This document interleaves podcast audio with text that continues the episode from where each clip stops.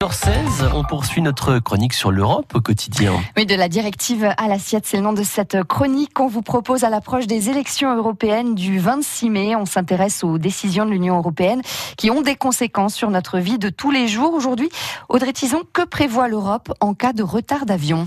C'est la mauvaise surprise du début des vacances. Un vol reporté ou annulé.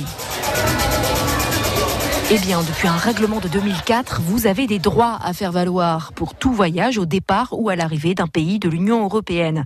À partir de deux heures de retard pour les moyens courriers, la compagnie doit prendre en charge l'ensemble de vos frais. Repas, nuit d'hôtel, transport.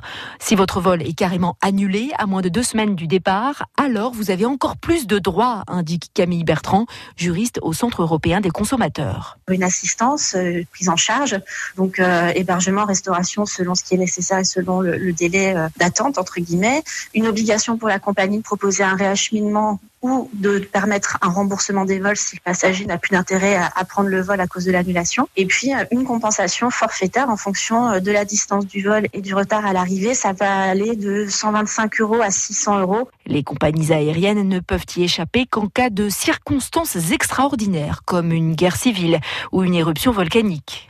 L'Europe a aussi voulu encadrer les voyages en train. Là, c'est seulement une partie du billet qui doit vous être remboursé à partir d'une heure de retard.